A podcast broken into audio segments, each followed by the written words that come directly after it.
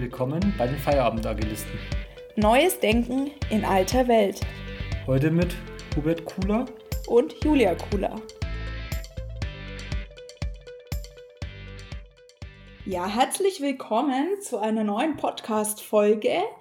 Gleichzeitig die erste Folge der zweiten Staffel von uns.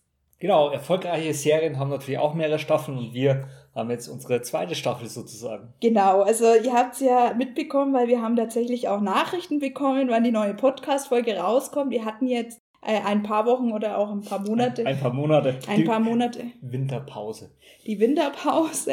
Äh, und zwar ähm, tatsächlich auch ist gerade äh, viel los und ist natürlich auch ziemlich ein Aufwand, so eine Folge aufzunehmen oder nachzubearbeiten. Wir hatten dann erstmal eine kleinere Pause, die ist dann immer länger geworden und das kennt ihr vielleicht auch aus, aus dem privaten oder beruflichen Kontext. Je länger man sowas hinzieht, desto schwerer wird es wieder, das Ganze anzufangen. Das ist auch eine Sache der Gewohnheit. Wenn es einmal abreißt, dann wird es immer schwieriger und darum wären wir eigentlich auch schon bei unserem heutigen Thema. Wir sprechen heute über Gewohnheiten. Genau, so wie schlechte oder gute Gewohnheiten. Genau. Ich habe mich vor circa einem halben Jahr näher damit beschäftigt und zwar habe ich ein Buch gelesen, von James Clear. Äh, Im Deutschen heißt es die 1%-Methode. Ich finde den englischen Titel Atomic Habits fast noch besser. Also quasi Mikroangewohnheiten, die dazu führen, dass man sein Leben oder sein Umfeld, seinen Umstand verbessert oder eben kann genauso gut negativ sein, auch verschlechtert. Wir wollen jetzt nicht dieses Buch irgendwie zusammenfassen oder rezensieren. Ich weiß auch nicht mehr so ganz genau, was da drin stand, habe aber ein paar wesentliche Dinge mitgenommen, über die ich mir Gedanken gemacht habe, wo wir jetzt dann auch versuchen, das Ganze in die Unternehmenswelt zu adaptieren. Genau. Soll ich nochmal starten, was ich da alles so mitgenommen habe? Gerne. Fang einfach an. Genau. Also Gewohnheit, ähm, Routinen, das denke ich, kennt jeder. Das ist vielleicht jedem schon mal passiert beim Autofahren. Man hat einfach aufgehört zu denken und ist einfach automatisch irgendwo hingefahren. Der Weg war schon Gewohnheit, genauso tägliche Handgriffe. Ähm, beim Autofahren schalten, kuppeln, Bremsen, alles schon automatisch, sind Gewohnheiten. Auch im alltäglichen Leben läuft ja viel automatisch ab. Und der Zweck oder das Ziel jetzt dieser 1%-Methode oder dieser, dieser Mikroangewohnheiten ist, zu sagen, auch kleine Schritte bringen eine Veränderung. Also wenn man zum Beispiel Sit-Ups macht und jeden Tag ein Sit-Up mehr, dann hat man nach einem Jahr sehr wird, viele. wird man, wenn das, wenn das überhaupt funktioniert, 365 Sit-Ups ist wahrscheinlich jetzt Okay, in meiner, Challenge. In, in, meiner, in meiner Hochzeit, da war ich noch jung, vor vielen, vielen Jahren, waren so 300, 400 Sit-Ups, kein Problem. Okay, Challenge. In einem Jahr hören wir uns wieder. das ist jetzt aber gemein. Okay, also kommen wir wieder zum Thema zurück. Ihr merkt auch, es ist schwierig, wenn man so lange keinen Podcast aufgenommen hat, wieder auf die Spur zu kommen. Die 1%-Methode oder die kleinen Angewohnheiten sagen, wenn man jeden Tag ein bisschen daran arbeitet, ein bisschen besser wird, dann hat man am langen Ende viel erreicht. Ich denke, das kennt auch jeder, gerade zum Jahreswechsel, die guten Vorsätze fürs neue Jahr, die dann auch sehr groß sind, wie ich nehme 10 Kilo ab zum Beispiel. Leichter ist es natürlich zu sagen, jeden Tag, ich gehe eine Runde spazieren, erst eine Viertelstunde, eine halbe Stunde und dann fange ich zum Joggen an oder ich lasse die Süßigkeit nach dem Mittagessen weg. Das sind kleine Veränderungen, die aber leichter umzusetzen sind und was Großes bewirken. Und zwar kann das sowohl positive Effekte haben als auch negative. Bei dem Beispiel zu bleiben, wenn ich anfange, immer nach dem Essen ein Stück Schokolade zu essen, dann sammelt sich das vielleicht an. Das ist dann eine Gewohnheit, die eher negativ in meine Zielerreichung quasi einführt. Das sind so Gewohnheiten, die sich so einschleichen. Genauso kann ich daran aber arbeiten oder diesen Mechanismus nutzen, um besser zu werden. Idealerweise, und das ist auch die Empfehlung von James Clear, fängt man an, das Ganze an eine Gewohnheit zu koppeln, die man sowieso schon etabliert hat. Also zum Beispiel, wenn man sich einen Kaffee macht, dass man davor einfach zwei Sit-Ups macht, weil das ist eine Gewohnheit, die hat man schon fest etabliert. Und wenn man das aneinander koppelt, dann ist es einfacher, die, die Gewohnheit einzuführen. Und der zweite wichtige Punkt, der jetzt auch für unsere Diskussion wichtig ist, ist nie aufhören. Also einmal Pause, auch mit Sport oder mit allem. Einmal Pause ist noch okay, aber sobald man zweimal Pause macht, wird es schwierig wieder anzufangen. Also das ist eine Regel, die ich jetzt auch wirklich für mich persönlich angewendet habe. Maximal einmal mit einem guten Vorsatz oder einer Gewohnheit, die man etablieren will, pausieren, aber nie mehr als einmal, sonst ist eben die Gefahr sehr groß, dass die Gewohnheit wieder futsch ist. Ich möchte mal kurz diese 1%-Regel äh, aufgreifen. Und zwar, wenn man jeden Tag gleich bleibt, von der Leistung her, von den Gewohnheiten etc., hat man 365 Jahre immer noch das gleiche Niveau. Wenn man jeden Tag sich 1% steigert, obwohl diese 1% natürlich auch immer sehr schwierig wird, äh, sich dann zu steigern, ist man nach 365 Tagen bei 37, noch irgendwas. Also relativ viel, obwohl man bloß jeden Tag ein kleines bisschen besser wird, aufs komplette Jahr durch die Zinseszinsrechnung wäre auch das gleiche im Prinzip, äh, erhöht sich das extrem. Also das sieht man auch, dass wenn man an dem Ball bleibt, hat man letztendlich hier eine gewisse, ja, einen gewissen Effekt. Und in dem 1% Methodenbuch ist auch eine schöne Metapher mit drin, die möchte ich an der Stelle auch erzählen. Und zwar, wenn man sich einen Eiswürfel vorstellt, der schmilzt ja erst bei Plusgraden, also 0 Grad aufwärts. Und wenn man jetzt so einen Eiswürfel anschaut, bei minus 5 Grad und man macht irgendwas und die Temperatur steigt von minus 5 auf minus 4, sieht man am Ergebnis am Eiswürfel noch nichts. Am nächsten Tag von minus 4 auf minus 3, der Eiswürfel bleibt immer noch da, keine Änderung. Irgendwann erreicht man sozusagen, obwohl man nichts gemacht hat, plötzlich oder keine Änderung gemacht hat, erreicht man plötzlich 0 Grad. Und ab dem Zeitpunkt sieht man dann auch eine Änderung. Am nächsten Tag hat man plus 1 Grad und dann schmilzt plötzlich der Eiswürfel. Das ist im Negativen oder auch im Positiven. Das heißt, wenn ich jeden Tag Sport treibe oder regelmäßig Sport treibe oder habe irgendwelche Gewohnheiten in der Arbeit, am Anfang sieht man relativ wenig. Wenn man irgendwann dran bleibt, erreicht, man irgendwann mal diesen, diesen Peak sozusagen, wo man dann die Änderungen auch merklich bemerkt. Das heißt positiv oder das heißt aber auch negativ. Ja, also finde ich auch ein äh, sehr gutes Beispiel eben auch. Also es hat mich stark beschäftigt, weil ich eben auch beobachtet habe, auch im unternehmerischen Kontext, dass ich da da tatsächlich auch mit der Zeit, wenn man aufhört an sich zu arbeiten, wenn alles gut läuft, dann ist die Gefahr groß, dass sich schlechte Angewohnheiten einschleichen und die merkt man erst gar nicht und irgendwann, wenn es dann quasi zu spät ist, dann werden die erst offensichtlich. Zum Beispiel sowas wie Dokumentation, also jetzt im, im IT-Umfeld, sorgfältige Dokumentation oder die Einhaltung von Code-Richtlinien zum Beispiel. Oder Compliance. Oder Compliance, ja, gut, auch heftig. Äh, also wenn es gut läuft, dann neigt man natürlich dazu zu schludern und das fällt erst nicht auf, aber der Eiswürfel schmilzt dann kontinuierlich und irgendwann hat man dann das Problem und dann muss man erstmal wieder versuchen, das ganze Umfeld auf minus 10 Grad runterzukühlen. Und Beziehungsweise, wenn der Eiswürfel weg ist, gibt es nichts mehr. Genau. Zu dem Thema Gewohnheiten. Das ist ja auch der Effekt und da gibt es durchaus unterschiedliche Meinungen in der Wissenschaft auch, nach wie vielen Tagen sich eine Handlung zur Gewohnheit oder Routine etabliert hat. Ich habe mal nochmal versucht zu recherchieren, weil zwischen 21 und 66 Tage gibt es alles. Ja, das liegt aber nach meiner Meinung auch daran, je nachdem, welche Gewohnheit man ändern möchte. Kleine Gewohnheiten gehen relativ schnell. Das heißt, wenn ich jetzt jeden Tag äh, statt eine Tasse Kaffee eine Tasse Tee trinken möchte, diese Gewohnheit habe ich wahrscheinlich relativ schnell irgendwo intus. Wenn ich natürlich jetzt jeden zweiten Tag fünf Kilometer laufen möchte, brauche ich wahrscheinlich mehr als äh, 20 oder 60 Tage, dass es zur Gewohnheit wird. Also ich glaube auch, dass sehr abhängig ist, wie stark oder wie schwierig diese Veränderung für einen ist. Genau. Und das zielt ja in das Konzept auch dieser Micro-Habits oder kleinen Gewohnheiten an, weil kleine Gewohnheiten eben einfacher sind zum Etablieren. Jetzt schauen wir mal, wir haben ja schon ein paar Beispiele genommen aus der Unternehmenswelt. Wenn wir jetzt auch nochmal in, in dieses agile Thema reinschauen, da haben wir ja auch ein großes Mindset-Thema und da ist auch, hängt auch viel damit zusammen, einfach auch mal gewisse Standards zu etablieren, dass die auch nicht ständig hinterfragt werden. Und da ist auch meine persönliche Meinung sowieso, kleine Schritte sind besser als die große Brechzange. Wieso so ein Konzern mit 100.000 Mitarbeitern kannst du von heute auf morgen auf agil umstellen, oder? Es muss doch Schnips gehen. Also ich würde sagen, du würdest ein sehr, sehr reicher Mann werden, wenn du deine Methodik entwickeln würdest, die funktionieren würde. Die 1000% Methode. ja, genau. genau. Also, jetzt ähm, schauen wir mal rein. Hast du Ideen oder ja, Gewohnheiten, die man etablieren könnte, die eine Verbesserung erwirken?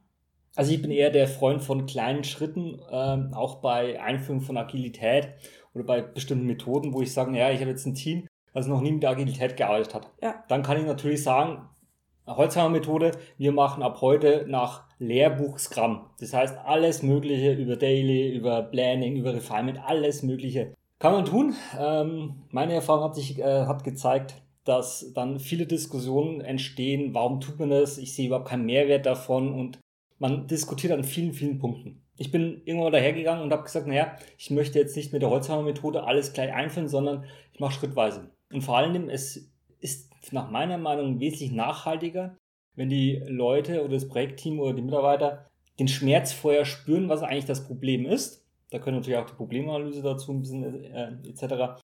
Und dann ihnen sozusagen eine Methode aus Gramm oder irgendwo anders eine agile Methode an die Hand zu geben nach dem Motto, damit kannst du deinen Schmerz mildern oder sogar ganz abstellen. Und dann peu à peu einführen. Also mal einen Sprint machen nach dem Motto, wir setzen mal zusammen, planen, was wir innerhalb von den nächsten drei, vier Wochen erreichen möchten, ohne jetzt groß Planning oder Refinement zu machen, sondern einfach mal anfangen um diesmal einfach zu etablieren. So, und dann das Planning irgendwie mit einzuführen. Und dann bemerkt man auch schon, naja, die Arbeitspakete, die Themen sind nicht gut geschnitten, das passt nicht äh, so richtig, mir, es funktioniert nicht so ganz. Und dann ist so eine Art Refinement, äh, Magic Destination etc. Also solche andere Methoden mit einführen, Stück für Stück. Weil du hast dann irgendwann mal, dieses Planning ist sozusagen Routine geworden. Man diskutiert dann im Projektteam nicht mehr, brauche ich das überhaupt, sondern es ist Standard geworden. Und dann kannst du den nächsten Schritt machen. Wenn sie bemerken, hoppla, es funktioniert irgendwas nicht, was müssen wir tun, um noch besser zu werden? Und dann die nächste Methode. Mhm. Jetzt zerlegen wir vielleicht äh, als Beispiel auch nochmal das Planning nochmal in kleinere Mikroangewohnheiten oder Mikrogewohnheiten. Was könnte da zum Beispiel ein, eine Handlung sein, die man etablieren könnte? Also Planning ist ja letztendlich das, was man sagt, naja, ich will jetzt, ich habe jetzt den nächsten Sprint, äh, was schaffen wir als Projektteam in den nächsten Sprint? Also quasi als ersten Schritt schon mal als Gewohnheit einzuführen, dass man verbindlich alle 14 Tage einen Planning-Termin im Kalender fixiert. Genau, und zu sagen, das ist, da setzen wir uns zusammen, da besprechen wir die nächsten Aufgaben, ohne jetzt die Aufgaben im Detail zu äh, besprechen oder zu auszuformulieren, sondern einfach mal anfangen, alle zwei Wochen ein Sprint-Planning zu machen für den nächsten Sprint. Genau. Auch nach der Regel, wenn wir jetzt konsequent bleiben, einmal darf der Sprint, diese Sprintplanung dann ausfallen, aber kein zweimal weil dann die Gewohnheit abgeht. Also wenn wir es jetzt wirklich ganz klein zerlegen, dieser Termin an sich ist jetzt kein großer Aufwand für niemanden und kann sich, denke ich, ganz gut etablieren. Und als nächster Schritt geht es dann darum, die Struktur innerhalb des Planungstermins festzulegen. Und In, die Vorbereitung der Genau. Termine. Also dass, dass man etabliert als Gewohnheit, dass es immer einen gibt, der den Termin ausmacht und auch für die Vorbereitung und die Agenda zuständig ist.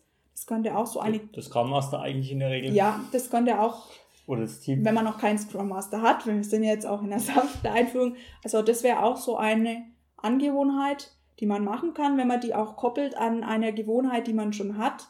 Dann wäre das quasi die, die Gewohnheit, die man schon hat, den Termin an sich ausmachen im Mail-Programm. Kann man ja.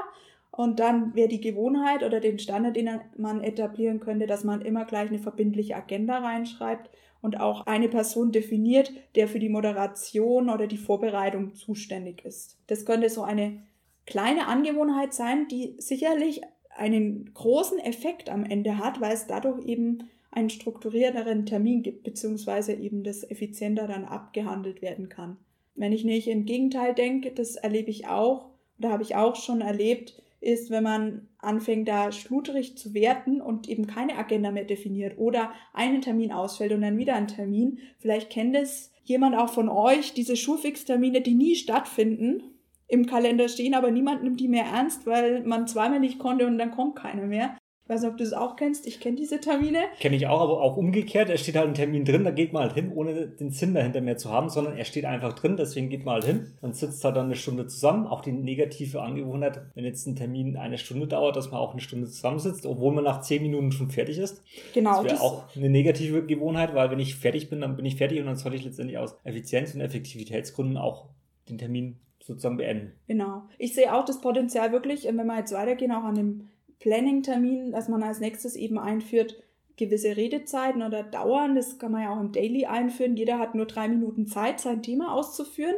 Das ist am Anfang hart, aber wenn man das zur Gewohnheit etabliert oder zur Routine etabliert, dann kann man sehr viel schneller über die Themen drüber gehen. Ja, oder ja. man führt halt beim Planning zum Beispiel das Planning Poker ein, um einfach auch zu schätzen, wie lange wir für so eine Aufgabe brauchen. Wenn das dann etabliert ist, können wir dann letztendlich auch nur über das Refinement sprechen. Das mhm. heißt, wie können die Arbeitspakete etc. vorher so definiert werden, dass sie im Planning für, äh, möglich werden oder gut schätzbar sind. Ähm, wie gesagt, man könnte alles auf einmal einführen. Wenn die, das Team bereit ist äh, und sie wollen das, dann geht es natürlich auch mit so einem Big Bang. Ähm, wenn du natürlich ein Team langsam ranführen willst, Schritt für Schritt, wenn man jetzt auch nicht so einen großen Zeitdruck hat, ist so eine stufenweise Einführung, hat gewisse Vorteile. Ich, ich sage jetzt nicht, dass es immer äh, mhm. zum die richtige Methode und das richtige Vorgehen ist, sondern es ist halt ein, ein Vorgehen, wo ich festgestellt habe, es ist nachhaltiger, weil die Leute sich daran gewöhnen und ich muss nicht immer bei allen, bei jedem Termin jede Methode verteidigen, sondern ich muss halt immer nur die neue Methode diskutieren. Ja. Und irgendwann ist die eben zur Gewohnheit und wird auch nicht mehr hinterfragt, sondern das also man, ist, man sollte immer alles hinterfragen, ja. aber es ist dann nicht mehr, äh, man bemerkt oder auch man sieht den Vorteil davon, man hat auch es etabliert und man kann halt dann die nächste Stufe erreichen. Genau, also es ist auf jeden Fall wesentlich einfacher, wenn man so ein Beispiel etabliert. Es gibt verbindliche Termine, die sind auch Pflicht man hat gewisse Redezeit, man hält sich kurz, man sorgt dafür, dass man eine Agenda, das sind ja wirklich so Basics. Die weiß ja auch jeder. Das ist ja das Interessante auch an diesen Mikroangewohnheiten oder Mikrogewohnheiten, dass das eigentlich ja ganz simple Dinge sind, die aber einen großen Effekt dann haben können. Und jetzt, wenn wir in Richtung Planning Poker oder so denken, da wäre dann quasi die Gewohnheit, dass es ganz normal ist, wenn man Aufwände schätzt, dass man eben die Methodik Planning Poker nimmt, ohne es zu hinterfragen.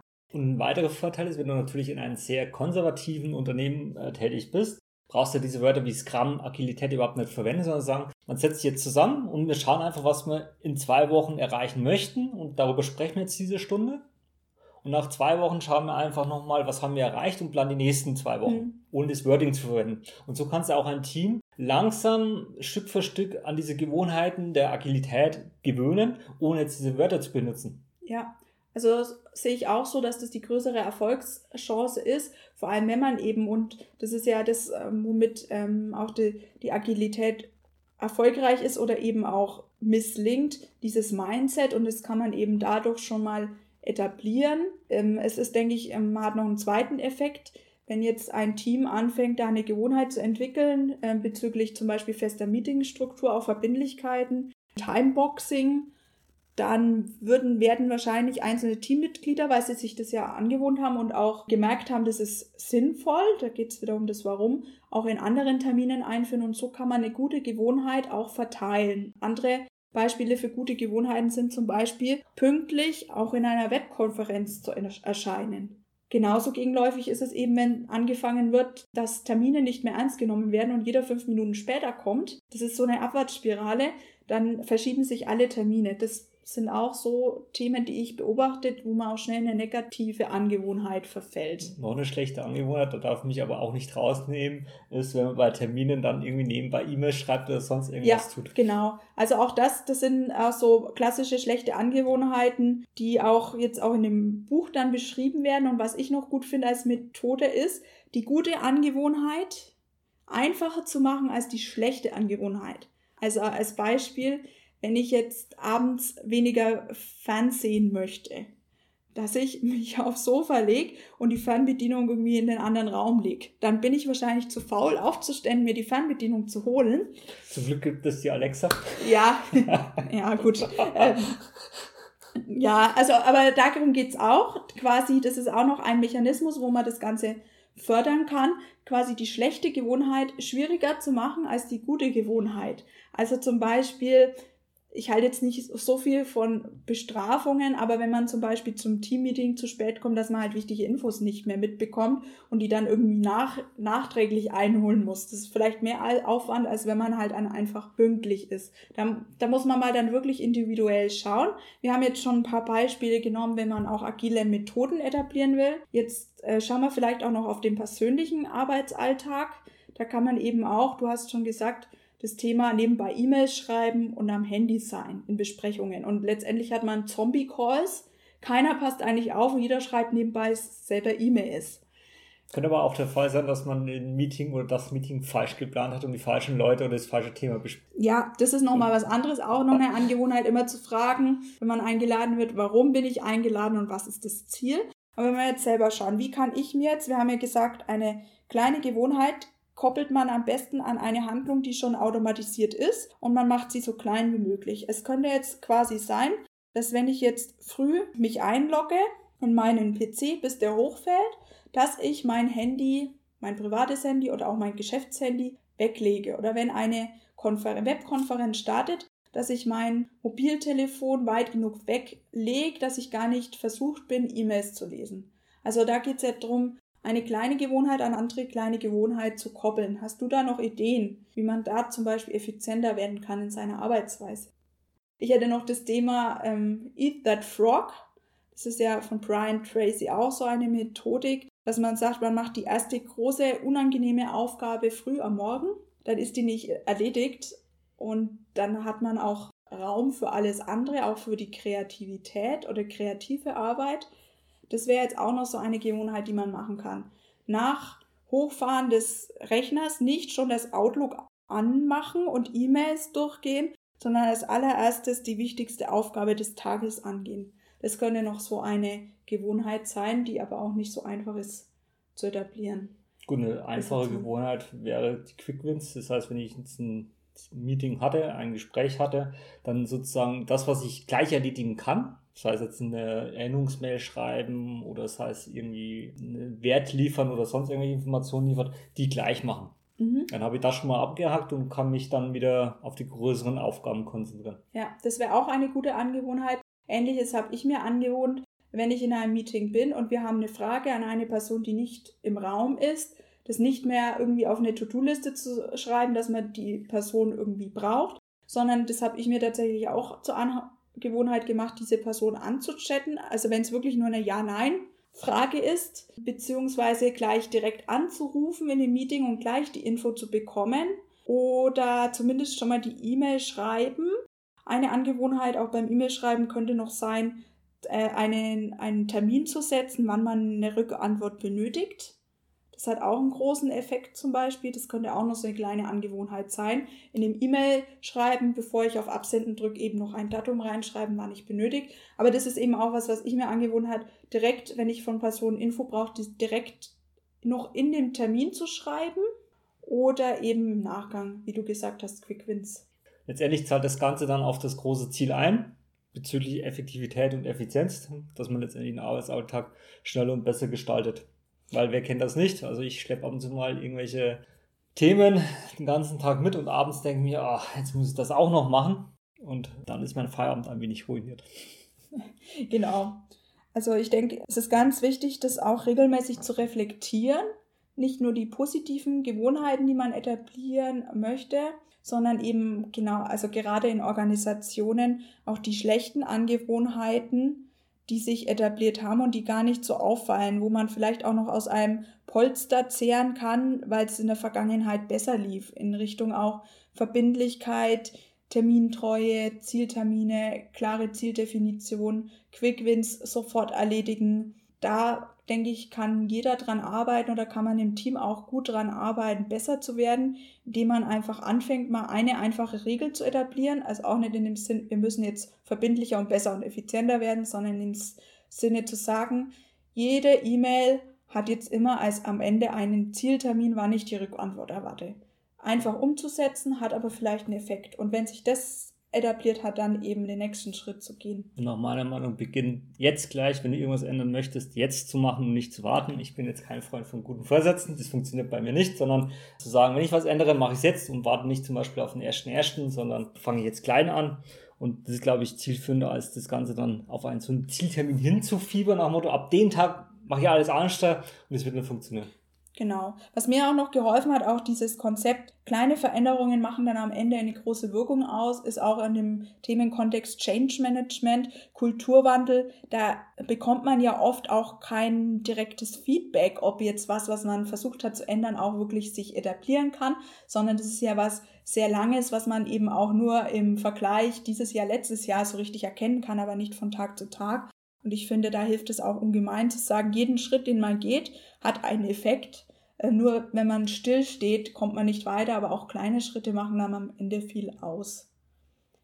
Genau, also äh, zusammenfassend nochmal, ich denke, es ist wichtig, sich auch mal klar zu machen, dass es eben so Gewohnheiten gibt und dass man die negativen identifiziert und vielleicht auch versucht, wieder aufzubrechen und genauso gut versucht, gute Gewohnheiten zu etablieren in kleinen Häppchen, so dass sie auch einfach umsetzbar sind für alle Beteiligten. Also auch nicht zu viel auf einmal zu wollen. Das ist wie bei guten Neujahrsvorsätzen. Wenn man sich Großes vornimmt, wird man scheitern, aber diese kleinen Schritte ist, denke ich, ein hilfreiches Tool. Denke groß und geh in kleinen Schritten. Genau, ich habe auch noch eine, ein ergänzendes Zitat, das ich auch gut finde, ist, morgen wirst du bereuen, nicht gestern angefangen zu haben. Also in dem Sinne, schreibt euch sofort eine Gewohnheit auf, die ihr zur Routine machen wollt, setzt sie auch gleich um, maximal einmal auslassen. Was ist unsere Gewohnheit? Ja, wir nehmen jetzt den Podcast wieder auf. Chaga. Ja. also, ähm, Ihr könnt uns wie immer Feedback geben, auch auf LinkedIn oder per E-Mail. Wir freuen uns auch auf euer Feedback. Und in einem Jahr schauen wir mal, wie viele Sit-Ups der Ruby schafft. Oder waren es Liegestützen? Liegestütz schafft bis zwei. Achso, okay. Man wird also, älter. also dann, wir hören uns bald wieder. Bis bald. Tschüss. Wir hoffen, dass du ein paar Impulse aus dieser Folge mitnehmen konntest. Für Infos über uns und noch mehr Themen besuche uns gerne auf www.feierabendagilisten.de. Wenn dir dieser Podcast gefallen hat, hinterlasse uns gerne ein paar Sterne und empfehle uns weiter. Bis zum nächsten Mal.